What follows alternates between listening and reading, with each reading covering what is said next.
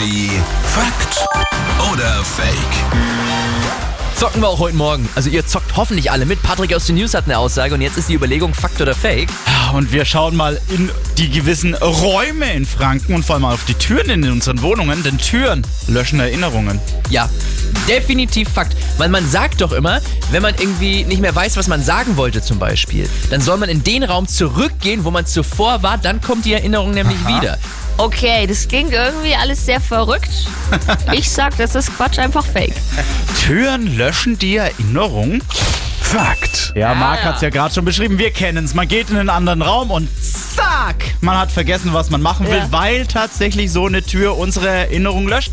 Der Grund ist, das Gehirn bündelt nämlich eine Erinnerung nicht nach inhaltlichen Gesichtspunkten. Ja, also Genau. wir versuchen uns nicht zu erinnern, was war denn da gerade, sondern ähm, wir versuchen uns auch daran zu erinnern, wo hatten wir gerade diese Idee. Und wenn man jetzt in einen anderen Raum geht und an so einer Tür vorbeigeht, Weg. ist es weg. Energy ist hier. Einen wunderschönen guten Morgen euch. Morgen.